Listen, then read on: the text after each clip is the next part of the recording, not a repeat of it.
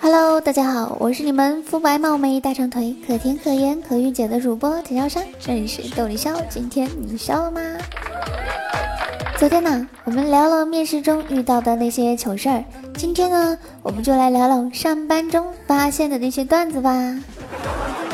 说，新来的同事第一天上班还不知道公司饭后有发水果的惯例，他吃完午饭呢，回来发现桌子上有个橘子，就问。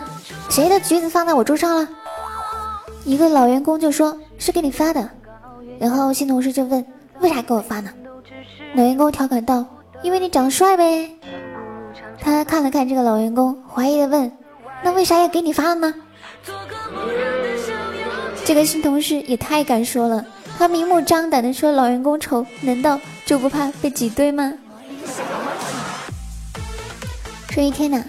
一位女同事呢抱怨说，她的计算机运行的非常慢，我就去看了一下，发现她的垃圾堆里有两百多个文件夹，难怪这么慢。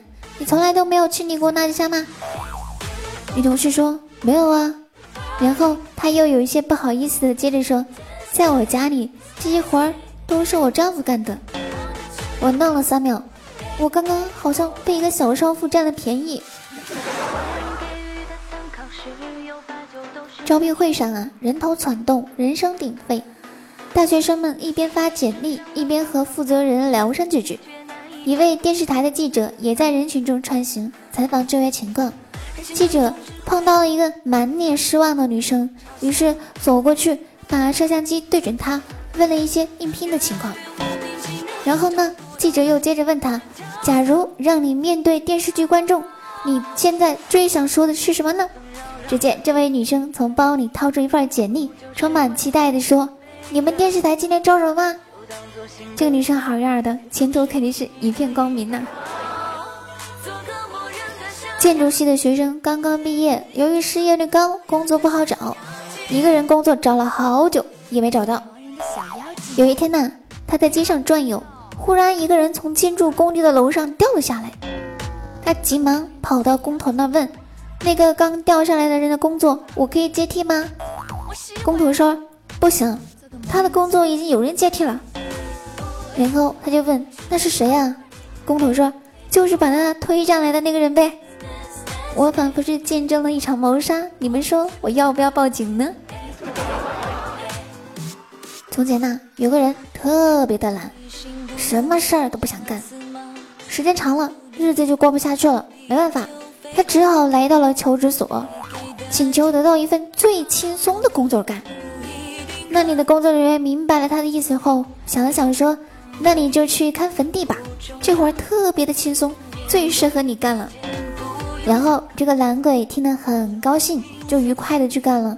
可是他干了不到半天就回来了，并生气的对员工说：“这太不公平了，我不干了。”然后工作人员就说：“为什么呢？”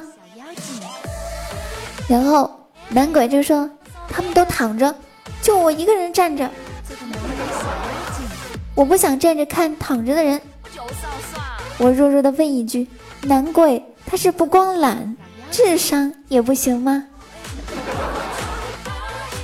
一个同事啊，早上来上班的路上顺道买了一盆菊花，美滋滋的就放在了阳台上。然后午饭过后，立马去看他的菊花。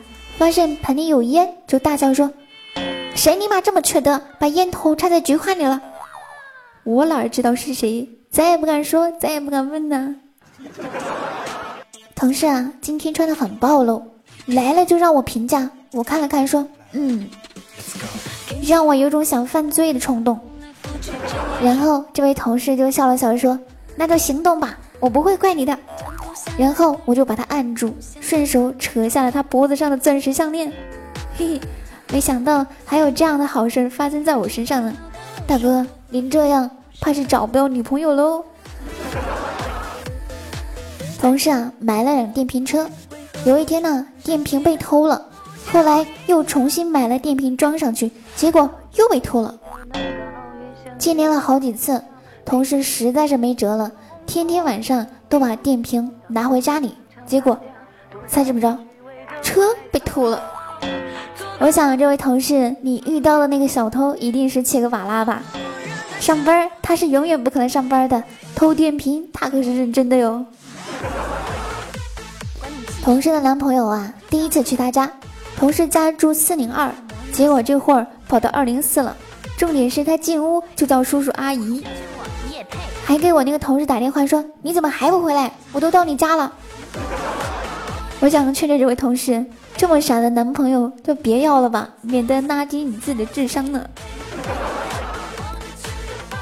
老板呢，一大早就发火了，逮谁骂谁，吓坏了我这个新来的。我就问别人原因呢，同事说没事儿。老板每个月总有那么一天心情烦躁，看谁都不爽。我想了想的，难道是老板来大姨夫了吗？哥们擦了擦汗说：“今天是发工资的日子。”我想说，老板们呐，工资迟早是要发的，就算是发火，钱也得一分不少的发出去，何必呢？上个月呀。单位有个同事因为车祸去世了，原先单位给他配的电脑就给了我用。昨天晚上我在公司加班，电脑出现了故障，给负责技术的同事打电话求助，同事说干脆用 QQ 给我远程控制一下。远程之后我就起来去外面接水了，谁知道领导也没走，他来到我办公室找我。看到我的电脑屏幕上鼠标指针颤颤巍巍的，自己不断打开一个又一个的文件夹，立马产生了那个逝去的同事又回来的错觉。等我回到办公室，看到领导的手都是颤抖的，脸色煞白呀。然后今天领导病了，一天没来，我还在纠结该不该告诉他真相呢。老板呐，事情真不是你想的那样啊。好了，快乐的时光总是短暂的，今天的节目就到这里结束了。如果你也有有趣的经历，要留言参与讨论哦。我是田潇湘，记得订阅，咱们下期见喽，拜拜。